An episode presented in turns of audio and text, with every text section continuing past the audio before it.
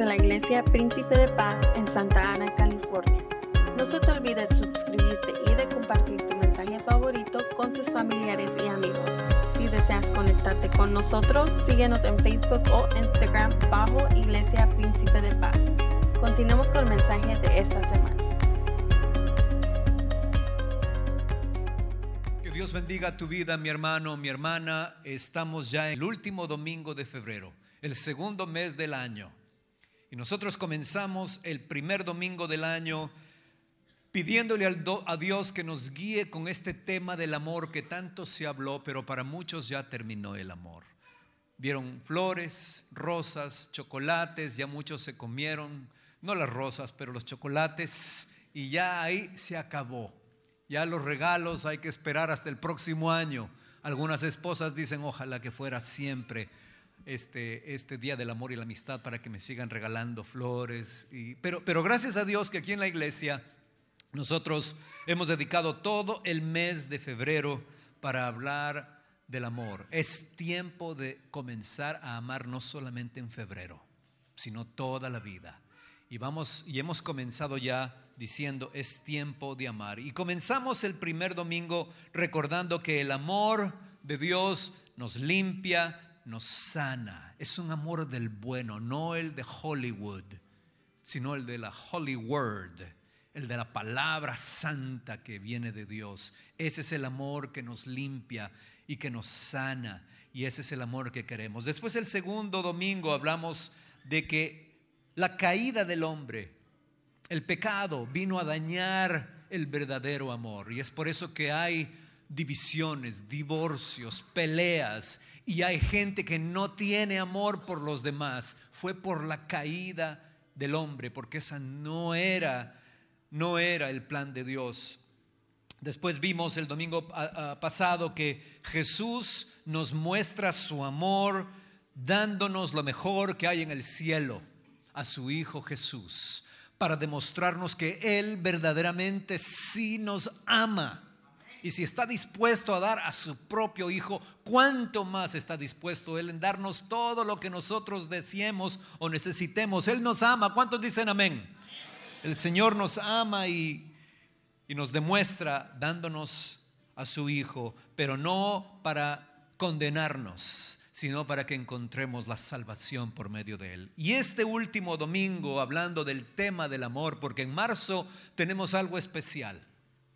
Pero este último domingo vamos a cerrar con broche de oro y vamos a hablar del enemigo del amor. Hay un enemigo, el enemigo del amor. Yo cuando preparo mis mensajes estoy tratando de ir directamente al grano, como dice mi esposa, directamente al punto, porque no tengo mucho tiempo, solamente tengo 30 minutos porque estamos filmando, ustedes tienen que comer, da hambre. Entonces mi esposa me ha dicho, tienes que enfocarte directo al grano. Y una de las diferencias entre Becky y yo es que ella es el tipo de persona que va directamente al punto. Yo en cambio le doy vueltas al asunto. ¿Sí? Y, no hay problema, o sea, porque para mí solo hay dos tipos de persona en el, en el mundo los que, los que van directamente al punto y los que le dan vuelta al asunto.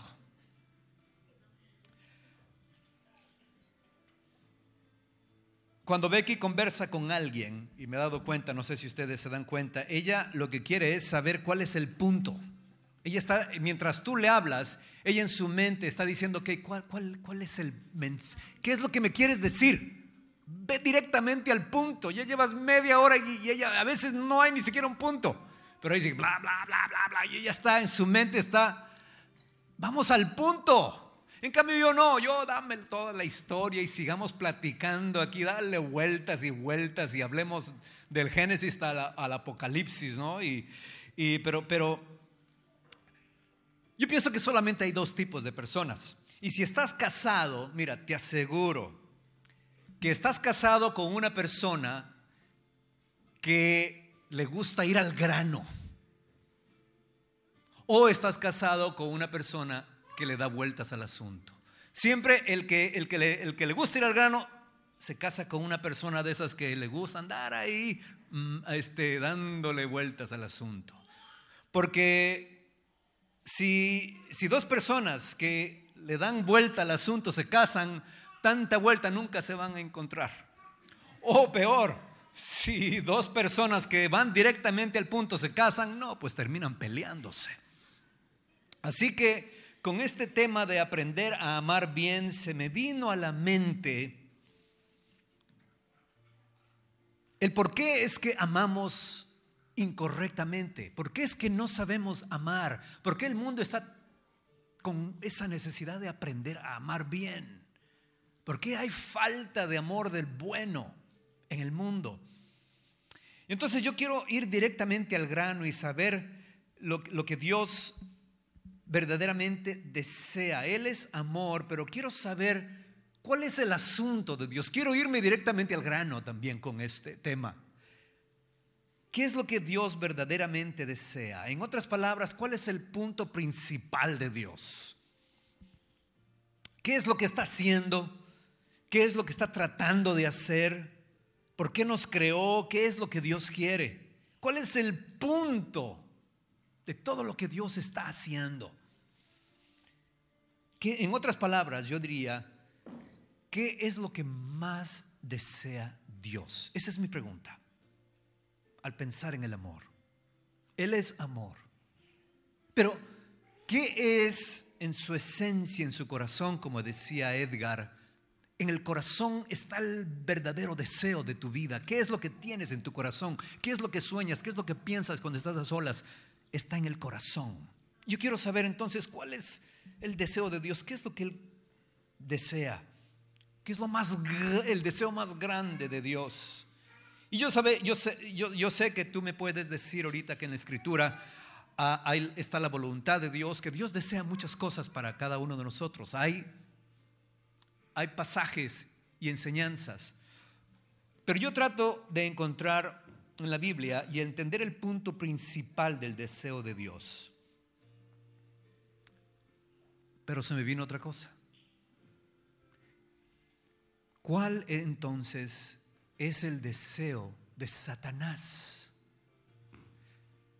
Porque Él es nuestro enemigo. Nosotros tenemos que saber cuál es el deseo de Él para poder entender cuál es la, la batalla que tenemos. Porque como hemos aprendido en la conferencia de matrimonios, Él está atacando el matrimonio. Y lo ha venido atacando y los números siguen subiendo año tras año. En relaciones que no funcionan, que se pierden, en la manera que los jóvenes ahora piensan en cuanto al matrimonio, los divorcios, las peleas. Entonces Satanás continúa atacando y sigue atacando diariamente el matrimonio, nuestras mentes, nuestro corazón. Entonces yo necesito saber ¿Cuál es el deseo entonces más grande de Satanás? Muchos dicen, no, es él vino a destruir, matar y, robar. Sí, sí, sí, pero ¿para qué? ¿Por qué quiere hacer eso él? ¿Cuál es el punto? ¿Qué es lo que está en su corazón? Así que esta, hoy día nada más quiero tomar un tiempo para hablar en cuanto al deseo más grande que hay en Satanás. Y ya después, en otra ocasión, vamos a hablar qué es lo que está el, gran deseo de Dios. Pero esta semana yo quiero enfocarme en este mensaje que se titula Satanás, el enemigo más grande del amor. ¿Están listos para escuchar? Pongan sus oídos atentos, pónganse, este, suban el volumen en sus oídos. ¿Listos? Porque esto nos va a ayudar a entender qué tipo de guerra es la que estamos nosotros envueltos qué tipo de pelea es la que necesitamos entender. Entonces la, la primera pregunta que nos debemos hacer es esta. ¿Cuál era el deseo más grande de Satanás antes de que nosotros existiéramos? Porque si él vino para matar, destruir y robar a nosotros, pero antes de que nosotros existiéramos, ¿qué, ¿cuál era el punto de Satanás? ¿Cuál era, ¿Qué era lo, lo que estaba en el corazón? ¿Qué era el deseo más grande de Satanás? antes de la caída del hombre. Cuando Satanás era un ángel en el cielo, cuando él vivía en el cielo antes de la creación del mundo. Y muchos teólogos, muchos estudiosos de la Biblia aceptan la enseñanza de que Dios creó el universo y la tierra y de repente Satanás fue enviado, expulsado a la tierra y hubo entonces un caos. Y Génesis capítulo 1, versículo 2, y voy a leer de la Reina Valera, dice, y la tierra estaba desordenada y vacía. ¿Se dan cuenta? Después de la creación, que Dios nunca hace malas cosas, dice, y las tinieblas estaban sobre la faz del abismo y el Espíritu de Dios se movía sobre la faz de las aguas y la tierra estaba desordenada y vacía. Entonces lo que entendemos es que cuando Satanás fue expulsado del cielo, vino a la tierra y la dañó. Y entonces por eso Dios en un tiempo vino y dio la voz de comando y trajo orden a la tierra. Y yo quiero que vayamos al Antiguo Testamento, al libro de Ezequiel, para saber cuál es el deseo de Satanás. ¿Quieren ustedes saber qué es lo que está en el corazón de este enemigo, el que tenemos? Vamos entonces a Ezequiel y vamos a ver cinco cosas que están en su corazón.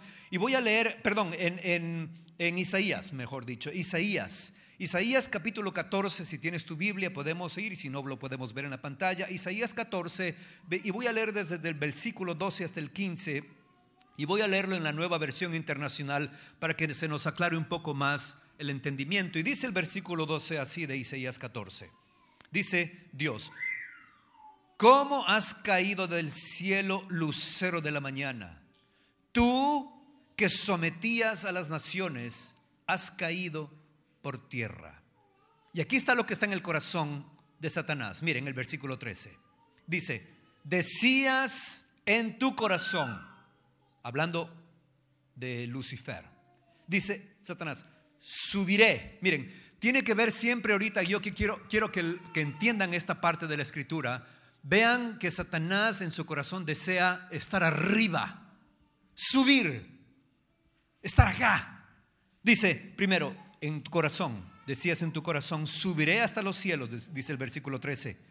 Levantaré, miren, levantaré mi trono por encima de las estrellas de Dios. Gobernaré desde el extremo norte, el norte siempre es arriba. En el monte de la reunión, en el monte, donde tener en la cima del monte y el versículo 14 dice, subiré, ¿se dan cuenta? Subiré a la cresta de las más altas nubes, seré semejante al Altísimo. Y miren, y no le llama a Dios Santísimo, le llama a Dios Altísimo. Eso es lo que está en el corazón de Satanás. Y miren lo que Dios les contesta en Isaías 14, 15, en la nueva versión internacional. Dice Dios, pero has sido arrojado, miren, arrojado para abajo al sepulcro, a lo más profundo de la fosa. Queremos entonces saber lo, lo más importante que hay para Satanás y hemos encontrado aquí lo que verdaderamente está en el corazón de Satanás. Y esa conversación que él está haciendo en su corazón en lo profundo de corazón, Él lo que quiere es ser grande como Dios. ¿Estamos de acuerdo? Subiré, dice, levantaré mi trono por encima, en lo alto del monte, subiré. En otras palabras, Satanás dice, quiero ser reconocido. Quiero la alabanza, la adoración, quiero que todos los ojos sean para mí, que me vean a mí solamente y yo llevarme el agradecimiento, la alabanza y el enfoque de todos. Yo quiero subir hasta ser igual a Dios. ¿Se dan cuenta? Ya podemos ver el deseo, lo que hay verdaderamente en el corazón de Satanás. Y después lo dice claramente. No da vueltas al asunto, dice, quiero ser como Dios. Lamentablemente tú y yo hemos nacido en este mundo con esa naturaleza. La teología enseña que nacimos con la naturaleza de Adán. O sea, nacimos en pecado porque Adán y Eva cayeron. Y esa es la verdad. Pero mis hermanos, Adán y Eva no fueron los primeros pecadores. Satanás fue el primer pecador. Así que en realidad, tú y yo hemos nacido con la naturaleza de Adán, ¿correcto? Pero también hemos nacido con la naturaleza satánica. Lo que hay adentro de Satanás, lo tenemos. Y esa naturaleza es, mírenme a mí, yo soy el más importante, mírenme. No vean a los demás. Primero yo. Lo que yo pienso, eso es. Yo soy el importante, los demás no. Yo. Si yo estoy bien, todo está bien. Yo soy el que sé todo, yo. Yo, esa es la naturaleza satánica con la que hemos nacido. Y lo vemos todos los días en Facebook, aquellos que tienen Facebook. Todos los días hay gente diciéndote, yo sé lo que necesitas hacer. Haz esto, haz el otro. Salen pastores, salen teólogos, salen consejeros. Todos quieren ser reconocidos. Y te dicen, haz esto, tú, haz esto, el otro. Esa, esa, esa naturaleza satánica dice, mírenme a mí, escúchenme a mí. Yo quiero que me reconozcan, quiero la atención para mí, quiero ser lo mejor que hay aquí. Los demás que estén debajo. Yo necesito llenar mi felicidad, mis necesidades. Yo. Eso lo heredamos por la caída, por haber seguido a Satanás. Antes de conocer a Jesús, la persona más importante en nuestras vidas éramos nosotros. Y después de venir a Cristo, todavía nos queda un poquito de eso ahí en el fondo de nuestro corazón, esa vieja naturaleza satánica. Pastor, yo estoy tranquilo, mira, déjate lo compruebo. ¿Quieren que se los compruebo? ¿Sí? Una simple pregunta. ¿A quién ves primeramente cuando ves la foto que te tomaste en grupo? ¿A quién ves? A ti mismo, te buscas y te ves, y si no te ves bien, no importa si los demás están bien, si tú no te ves bien, dicen, no, no, esta foto no vale, esto no, no, no sirve esta foto. Mira, salí con los ojos medios así. Salí con cara de chango. No, no, no, esta foto no vale porque estaba estornudando. Una, una cara. No, esta no. Y todos están bien, pero no, no, no, no, esta foto no, ni la pongan. No, no, no sirve esta foto. No sirve. Salió mal esta foto, ¿sí o no? Te ves tú. Así es como nosotros nacimos y esa es todavía nos queda esa naturaleza. Pero cuando nacemos de nuevo, tenemos una nueva naturaleza, la naturaleza de Cristo, y nosotros queremos seguir siendo como Él. Y cuando vemos a Cristo, Jesús siempre apunta al Padre, dice, yo no he venido a hacer lo que yo quiero, yo he venido a hacer la voluntad de mi Padre. Si lo han escuchado, él siempre quería desenfocarse de él para que pongan la atención en el Padre. Mi Padre me envió, porque de tal manera nos amó Dios. Él me envió. Y también cuando yo me vaya, va a quedar aquí el consolador, el Espíritu Santo. Él va a quedar. Yo me voy, pero Él queda. Y cuando vemos al Espíritu Santo y cuando estudiamos en la Biblia el Espíritu Santo, el Espíritu Santo en cambio dice, él siempre nos apunta hacia Jesús. Toda la convicción, toda la lectura siempre nos apunta hacia Jesús. Y el Padre siempre está orgulloso y nos apunta hacia Jesús. El Padre dice yo me alegro cuando dan honra y gloria a Jesús. Si pudiéramos entonces oírlos allá en el cielo cuando están sentados ahí comiendo, me imagino que sería una conversación así tú eres lo máximo. No, no, tú eres lo máximo. No, no, no, tú eres lo máximo. No, no, tú eres lo máximo. Y mientras más conocemos a Jesús, más se nos quita la atención de nosotros mismos y queremos enfocarnos en Jesús y en los demás. En otras palabras, mientras más conocemos a Jesús, más nos llenamos de su amor y de su compasión, no por mí, por los demás. Mientras más nos acercamos a Jesús, más nos llenamos de su amor y de lo que hay en su corazón, la compasión por los demás, por los que sufren, por los pobres, por los enfermos, por los heridos, por los que están, los que están buscando salvación, el camino, están buscando la verdad, la vida. Pero el punto principal de Satanás, antes de que nosotros existiéramos, era ser como Dios, recibir la honra, la alabanza, recibir todo el reconocimiento. Él quería estar encima. Y veamos más arriba en el versículo 11 de Isaías 14, versículo 11 en la nueva versión internacional. Dice así, tu majestad ha sido arrojada al sepulcro, miren, arrojada, junto con el sonido de tus arpas. Ay, ay, ay, ahí yo me paré un rato y dije, oye, esta es la teología en cuanto a Satanás. Hay una enseñanza en la teología, en la, Biblia, y de ahí viene, y yo quiero enseñarles. El sonido de tus arpas, la traducción correcta es el sonido de tus cuerdas. ¿Ok?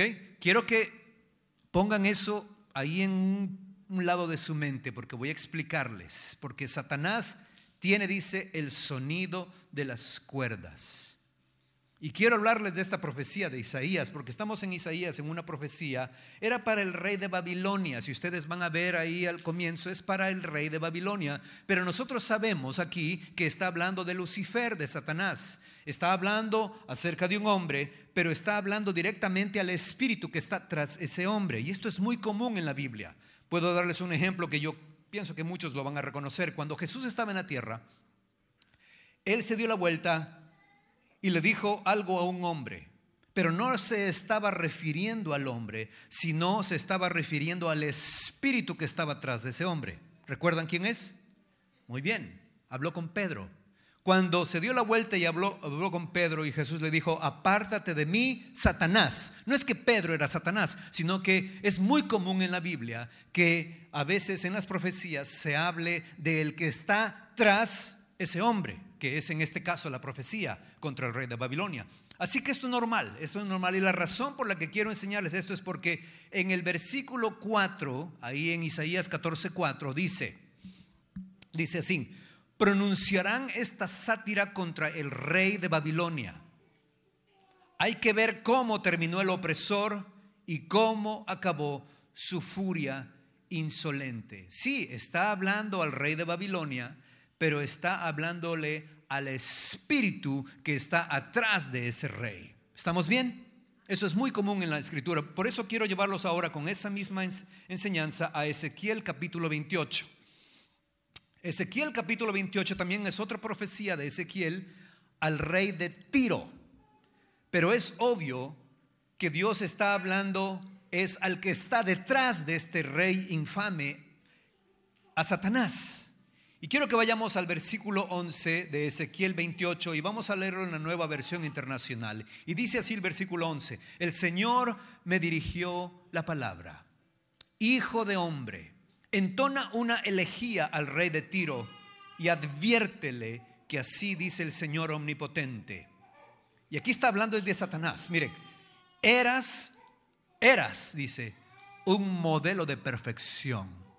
Tiro no era pues, estaba feísimo ese tiro, no estaba hablándole a, este rey tiro, está hablando de a Lucifer.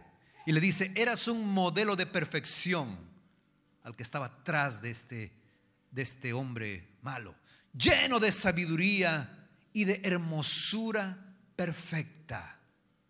No creo que el rey Tiro tampoco era de una hermosura perfecta se refiere a Lucifer. Y ahí podemos entender algo especial de, Satanás. Dice, estabas, dice el versículo 13, estabas en el pasado, dice, en Edén, en el jardín de Dios. Ahí nos damos cuenta que está hablando de Satanás, porque Tiro nunca fue al jardín del Edén. Pastor, pues sí, tal vez pudo haber ido allá. No, es que aquí nos damos cuenta que, pues, tenemos que recordar esto. En el Edén solo habían cuatro personas. En el paraíso estaba Dios, Adán, Eva y Satanás. Eran los únicos cuatro que existían en el Edén. Por eso cuando habla del Edén, entonces nos damos cuenta que está hablando de Satanás. Y dice, y en el Edén fue hallando, eh, sellado, cerrado cuando Adán y Eva cayeron. Y Dios puso querubines con espadas de fuego para que nadie vuelva a entrar allí. Esa es la historia que conocemos en Génesis, porque comieron del fruto del conocimiento del bien y del mal y fueron expulsados inmediatamente de allí para que no pudieran comer, dice, del fruto del árbol de la vida. ¿Se acuerdan la historia? Entonces Adán y Eva fueron expulsados y muchos todavía que viven bajo la ley o que aprendieron ah, ah, todavía no ven con gracia, con la gracia, piensan que ese es el castigo de Dios, que Él hizo juicio. Comieron, desobedecieron, fuera de aquí, fuera, vamos, ponle ahí unos ángeles que nunca más entren de castigo. Como que Dios tiene ese ego, ¿no? Y a veces muchos no creen precisamente porque dicen, oye, mejor que se fume un cigarrote ahí, ah, fuera de aquí, se van como si fuera un... Mis hermanos, lo hizo es por gracia. Y les voy a explicar, cuando nosotros comenzamos a leer la Biblia con los ojos de gracia, como lo estamos haciendo los martes, estamos sintiendo una revelación completamente preciosa, diferente a la que hemos aprendido, y entendemos muchas cosas como esta que no entendíamos antes y que nos ayuda a vivir correctamente, porque la fe correcta nos ayuda a vivir correctamente. Una fe incorrecta no nos ayuda a vivir una fe, una vida correcta. Es sencillo cuando abrimos los ojos de la gracia.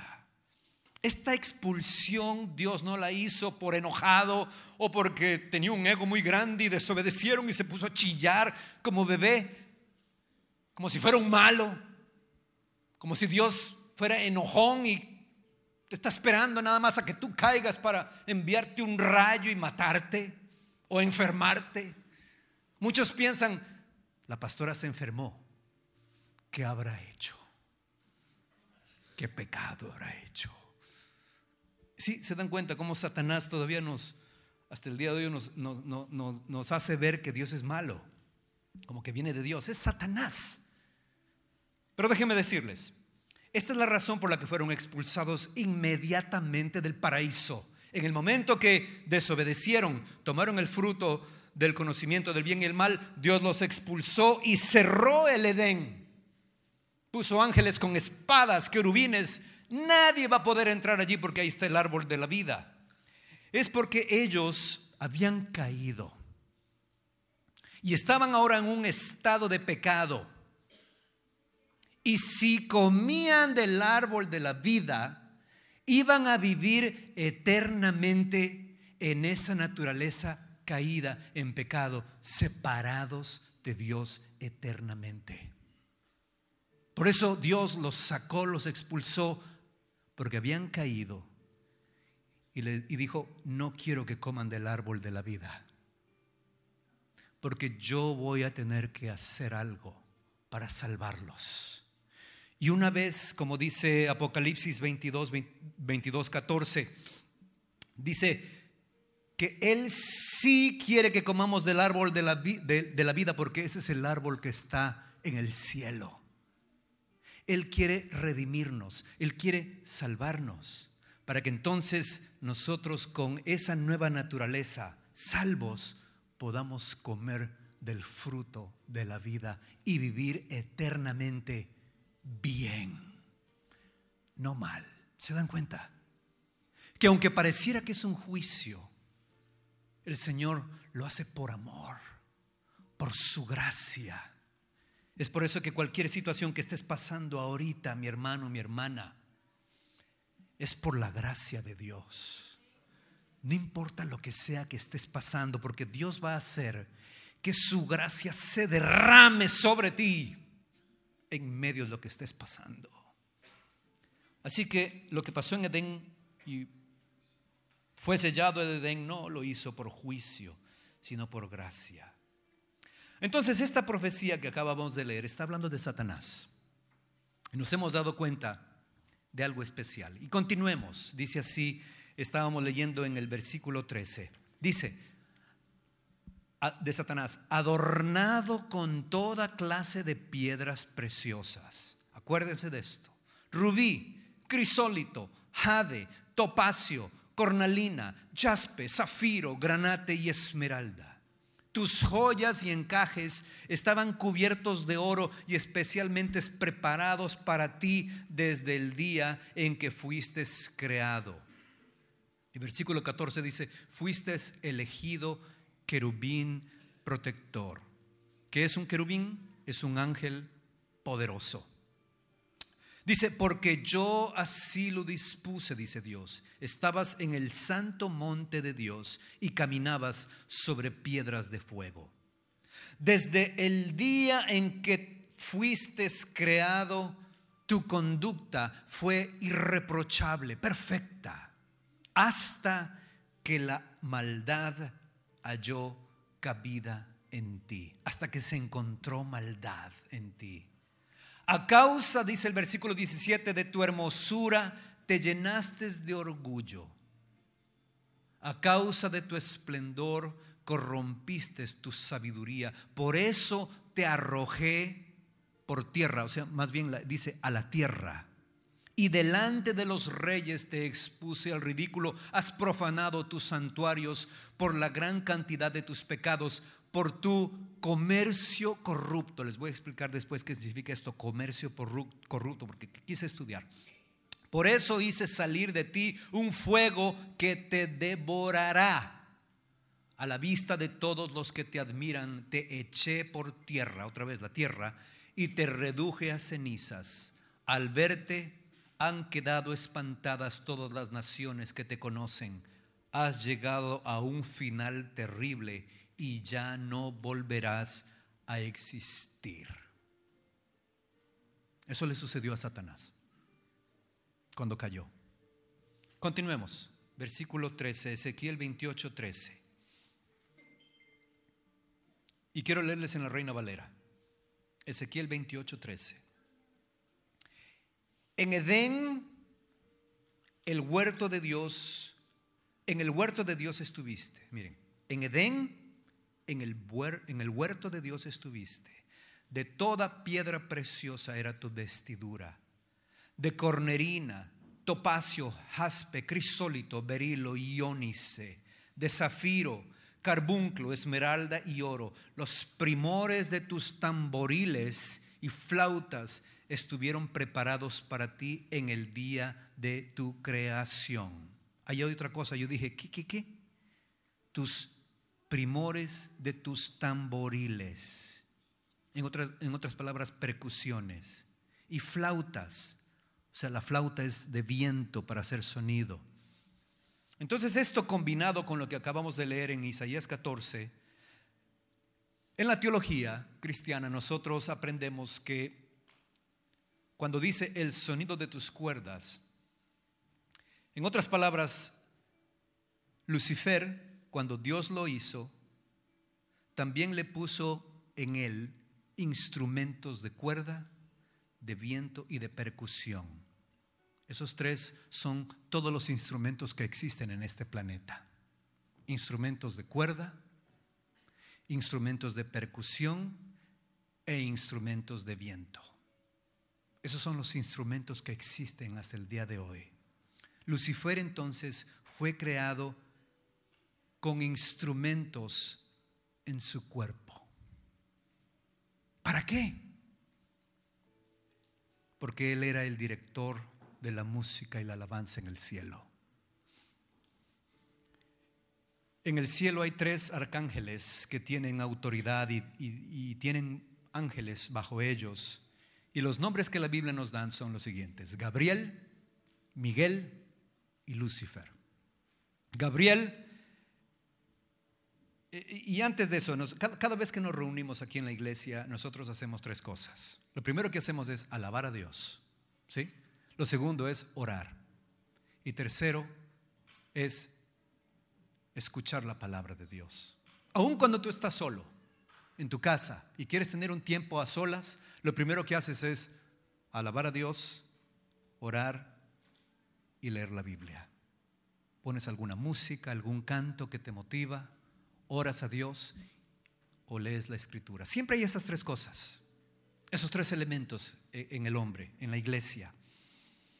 Alabanza, adoración y palabra de Dios. Entonces, interesantemente, Gabriel, y por eso le puse a mi hija Gabriela, porque ella fue un mensaje especial de Dios para mí. Gabriel en la Biblia es el que da el mensaje, es el que le dio el mensaje a María de que iba a nacer Jesús, dio el mensaje a Zacarías que iba a venir el Salvador. Entonces el ángel Gabriel, el arcángel Gabriel es el que anuncia el mensaje de Dios. El ángel, el arcángel Miguel, arcángel Miguel, es el que nos ayuda en la oración. Si ustedes estudian, eh, hemos estudiado el libro de Daniel en la Biblia, cuando en Daniel 8 Daniel estaba orando, vino el, arcángel Miguel y le explicó lo que significaba esa visión. Entonces el arcángel Miguel tiene que ver con la oración.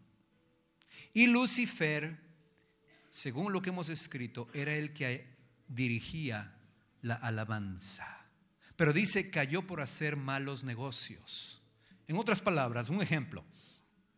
Si yo le ayudo a vender tamales a, Araceli, bueno, pongamos Araceli, si te ayuda a vender tamales, ¿no? Y vendí 300 dólares de tamales y llego donde ti y nada más te doy 100 dólares. Toma, Araceli, muy buen trabajo, ricos. Entonces, eso no es un buen negocio. No tenemos un buen negocio. Tú vas a decir, solo 100, sí, pues solo 100. Y yo me me metí los 200, pues hey, los necesito. ¿Sí o no? No sería un buen negocio. Satanás dice aquí que hizo malos negocios. Satanás era el que dirigía la alabanza en el cielo y esa alabanza, toda la alabanza se la entregaba a Dios. Pero un día Satanás se le ocurre quedarse con esa alabanza para él y desear que un poco de esa alabanza sea para Él. Y en ese mismo instante fue expulsado del cielo. ¿Por qué? Jesús lo dice así.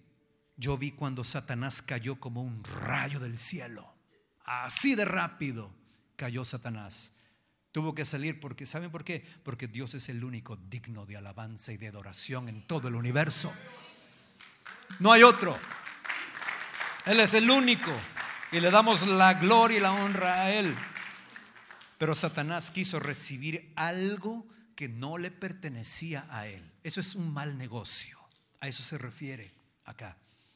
Así que el deseo más grande de Satanás era ser como Dios y que le den la adoración a Él.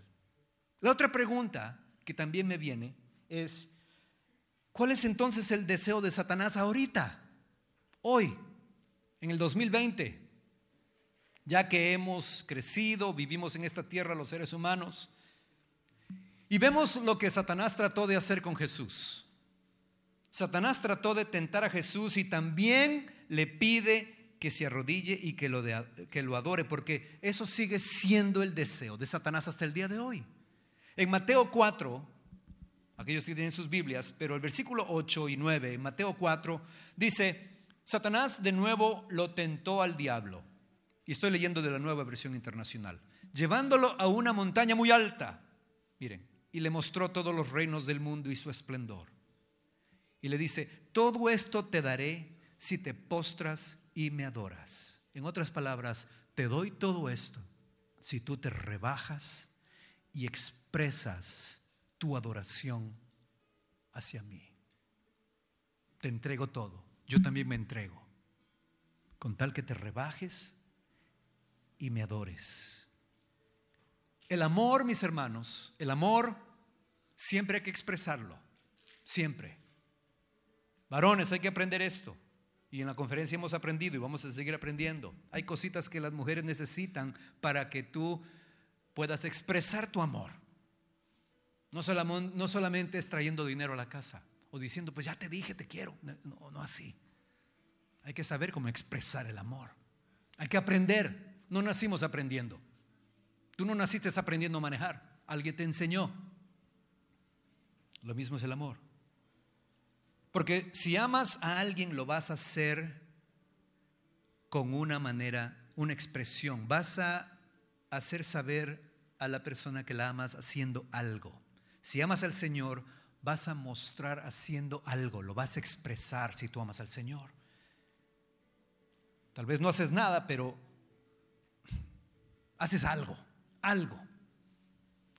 Una vez le dije a un amigo que tenía, oye, yo no te veo que levantas tus manos ni aplaudes cuando alabas.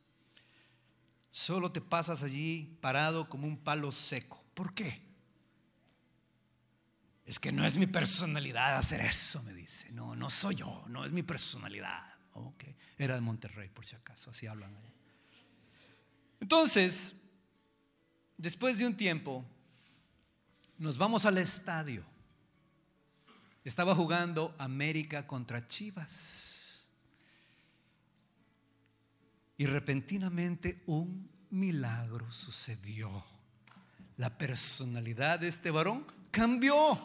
Gritaba, saltaba, danzaba, cantaba con todos Oye, qué milagro. Al frente de mis ojos aplaudía durísimo, danzaba, cantaba. Era tremendo eso. No era, no era, Chivas con América, era Monterrey con alguien de esos, pero ocurrió un milagro.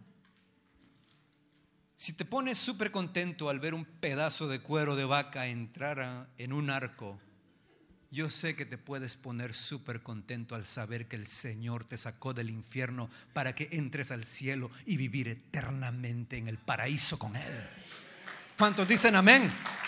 Claro que sí. Varón, lo mejor que tú puedes hacer en la vida es que tus hijos te vean adorar a Dios. Muchos jóvenes y muchos niños piensan que la adoración es solamente para las mujeres. Para mí no, yo soy macho, macho de Jalisco. Y muchos jóvenes y niños verdaderamente piensan que alabar a Dios es solamente para las damas. Sabes, que te vean levantando tus manos, que te vean cerrando tus ojos, expresando tu amor tu gratitud hacia el Señor. Es bueno que los niños te vean haciendo eso. Una vez asistí a una conferencia con un varón, un gringuito en una ciudad grande y me tocó compartir un cuarto de hotel, como lo hacemos en la conferencia nosotros para ahorrar, con un gringuito, uno grandote, un colega, un pastor. Entonces yo cuando me estaba alistando, uh, salí del baño, yo siempre calladito, pues nunca me gusta hacer mucho ruido calladito. Mi amigo lo oigo y lo veo y está sentado en la cama hablando por teléfono y me di cuenta que estaba hablando era con su esposa. Él ni me oyó. Yo me estaba ahí arreglando mi corbata en el baño y repentinamente yo lo oigo, este un gringote, más grande así que, que talento, así unos seis pies gringo estaba sentado en la cama y lo escuché decir, porque la esposa es, es este, latina, no sé si es mexicana o puertorriqueña, pero sabía un poquito de español y dice, yo te amo más. No, yo te amo más. Yo te quiero más que tú. Yo te quiero. Mm, yo te mando un besito. Así le decía. Y después lo oí escuchar decir esto alístate porque este osito regresa a casa mañana. Y después colgó el teléfono. Se da la vuelta. Abre los ojos y me ve que yo estoy escuchándole y me dice, ¿qué haces ahí? Métete al baño. Nunca escuches lo que un esposo habla con su esposa. Mira, se enojó. Le dio vergüenza porque un gringuito grandote de esos, pero bien enamorado. Pero, pero me acuerdo porque él estaba expresando su amor a su esposa. Lo estaba diciendo. Y sabes, varón, ¿quién es el que no quiere que expreses tu amor por Dios?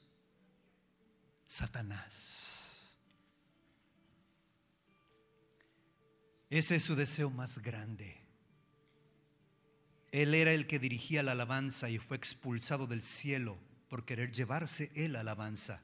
Y su deseo más grande ahorita, hoy, es lograr que nadie alabe a Dios, que nadie exprese su amor hacia Dios. Entonces viene la pregunta número tres. ¿Cuál será el deseo de Satanás en el futuro? ¿Qué es lo que habrá en el corazón de Satanás en el futuro? Lo bueno es que lo bueno de Dios es que él nos dio la Biblia y nos revela el fin de Satanás. Qué lindo que es Dios. Vamos a Apocalipsis para ver lo que pasa. Apocalipsis 13, versículo 4. Y dice así, nueva versión internacional. Y dice, y adoraba al dragón, porque había dado su autoridad a la bestia también adoraban a la bestia y decían, ¿quién como la bestia? ¿Quién puede combatirla? El dragón es el diablo. Lo dice Apocalipsis 12, versículo 9, un poquito para atrás, que ahí menciona que este dragón es el diablo. Pero dice que en ese tiempo, en un tiempo, decían, ¿quién como la bestia? ¿Quién puede combatirla? ¿Saben que esto es lo que Moisés cantó cuando cruzaron el mar rojo y cuando Dios los libera abriendo el mar, ellos hicieron un canto que está en Éxodo 15, versículo 11, y voy a leerlo en la Reina Valera. Las mismas palabras las dijeron el pueblo de Dios agradeciendo a Dios y cantando de regocijo este canto y dice en el versículo 11, ¿quién como tú, oh Jehová, entre los dioses? ¿Quién como tú, magnífico en santidad, terrible en maravillosas hazañas, hacedor de prodigios? E, este Éxodo 15 se llama el canto de Moisés y en Apocalipsis dice que todos los cristianos cuando nos vayamos al cielo cantaremos esta canción en el cielo. Así que mis hermanos, hay que practicar la letra para no estar viendo allá la pantalla ahí en el cielo. Ah, hay, que, hay que cantarla. Es una canción, no sé si han escuchado ustedes ese canto. Dice, llevo a la mar los que me perseguían, jinete y caballo, llevo a la mar, llevo a la mar los carros de Faraón. Hey, hey, chala, la, la, la, la. Eso es Éxodo, ese es el canto que cantaron eh, eh, cuando se conoce el canto de Moisés. Y en los tiempos finales hay gente, hombres y mujeres, que estarán cantando esto, pero a Satanás, diciéndole, ¿quién como la bestia? ¿Quién puede combatirla? Y esto es lo que va a pasar. Apocalipsis 17, versículo 13 y 14. Y quiero leerlo en la nueva versión internacional. Dice, estos tienen un mismo propósito que es poner su poder y autoridad a disposición de la bestia. Le harán la guerra al Cordero, pero el Cordero los vencerá, porque el Señor de señores y Rey de reyes y los que están con Él son sus llamados, sus escogidos y sus fieles. Entonces cuando la gente esté cantando, ¿quién como la bestia? ¿Quién puede combatirla? Yo pienso, yo me imagino en el cielo, Jesús sentado tranquilo, le va a decir al, arcángel Gabriel, oye, ¿qué, es que cantan ahí? ¿Qué dicen esos manes? Y Gabriel, pues, como ha estado esperando ese día con ansias, yo me imagino que Gabriel le dice, mira, están cantando, ¿quién como la bestia? ¿Quién puede combatirla? Eso están diciendo, Señor, eso están diciendo. Yo me imagino que Jesús le va a decir a Gaby, porque así le llama, ¿no? A Gabriel. Gaby, tráeme mi espada. Y Juan describe lo que va a pasar a continuación. En Apocalipsis 19:11 dice, entonces vi el cielo abierto y he aquí un caballo blanco y el que lo montaba se llamaba fiel y verdadero y con justicia juzga y pelea. Sus ojos eran como llama de fuego y había en su cabeza muchas diademas y tenía un nombre escrito que ninguno conocía sino él mismo. Estaba vestido de una ropa teñida en sangre y su nombre es el Verbo de Dios. Y los ejércitos celestiales vestidos de lino finísimo, blanco y limpio le seguían en caballos blancos. De su boca sale una espada aguda para herir con ella a las naciones y él las regirá con vara de hierro y él pisa el lagar del vino del furor y de la ira del Dios Todopoderoso y en su vestidura y en su muslo tiene escrito este nombre, Rey de Reyes y Señor de Señores. Ese es el que puede combatir a la bestia. Ese es el único que puede destruir a esta bestia. ¿Cuántos dicen amén? Alabado sea el Señor. Y si se acuerdan que les decía que Satanás estaba vestido de piedras preciosas. Eso significa, tiene un significado de que eso refleja la luz. Él tiene esas piedras preciosas para brillar. ¿Por qué estaba cubierto de piedras preciosas? Pues para reflejar la luz de Dios en todo el cielo. Pero dice Apocalipsis 21 y por el tiempo, nada más quiero decirles que Juan miró y vio a la novia, que es la iglesia, que somos nosotros, vestida para su marido y estaba llena de todas las piedras preciosas y el Dios mismo brillaba sobre ella. Qué, precioso es pertenecer a una congregación, porque cuando habla de la novia, habla de la iglesia. No habla de los que no se congregan, habla de los que se congregan en la iglesia. Ellos son parte de la iglesia. Y eso es lo que está viendo Juan. Lucifer fue creado con instrumentos, pero ¿sabías también que tú fuiste creado con instrumentos? Dice, Lucifer tenía cuerdas, tenía instrumentos de viento, de percusión. ¿Sabes que tú tienes cuerdas?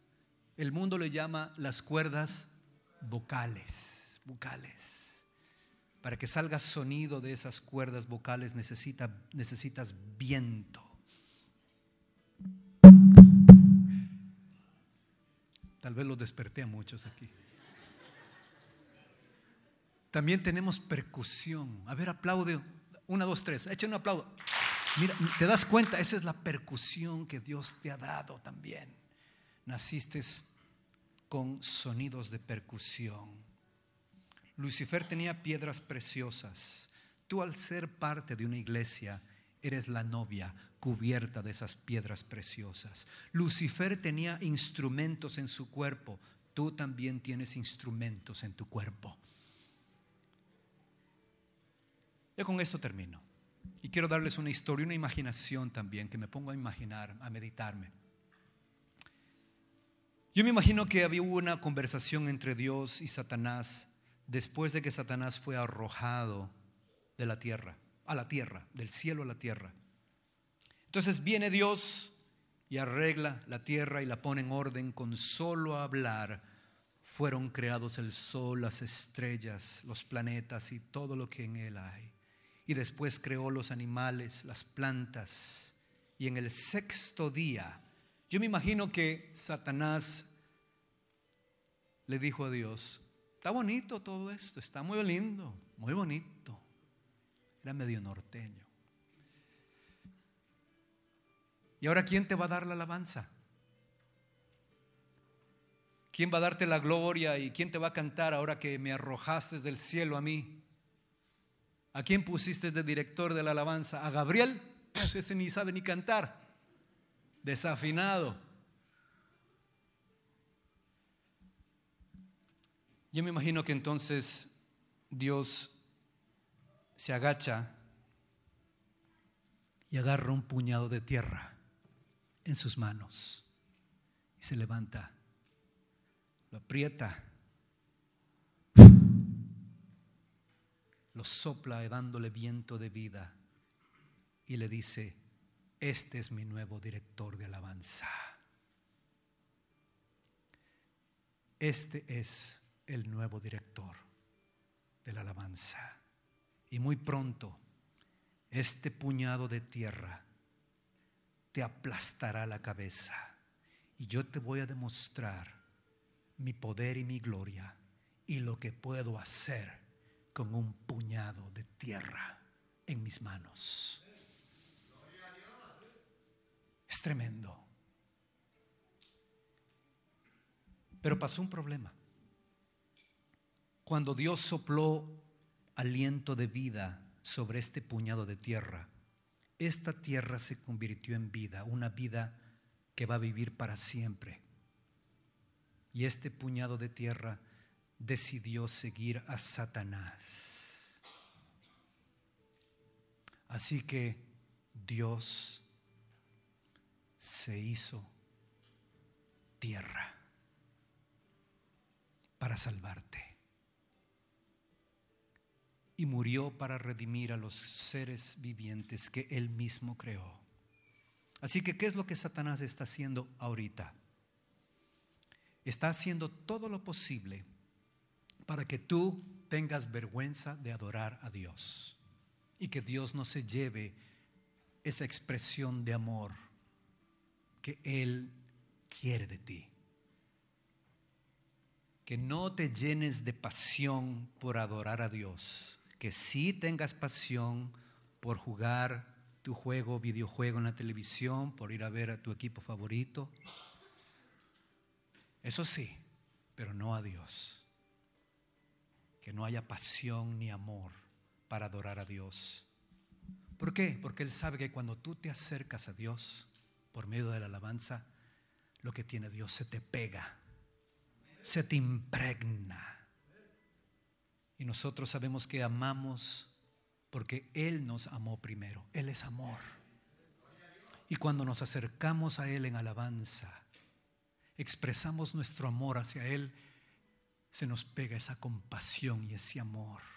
Y Satanás no quiere que lo hagas. Eso es lo que está en el corazón de Satanás hasta el día de hoy. Satanás no quiere que te acerques a Dios porque la adoración es acercarse a Dios. Que no te gane Satanás. Ya sabemos qué pelea es la que estamos teniendo. Ya sabes tú. Que no te lo cuente otro. Ya lo has escuchado aquí. Quiero que inclines tu rostro y cierres tus ojos.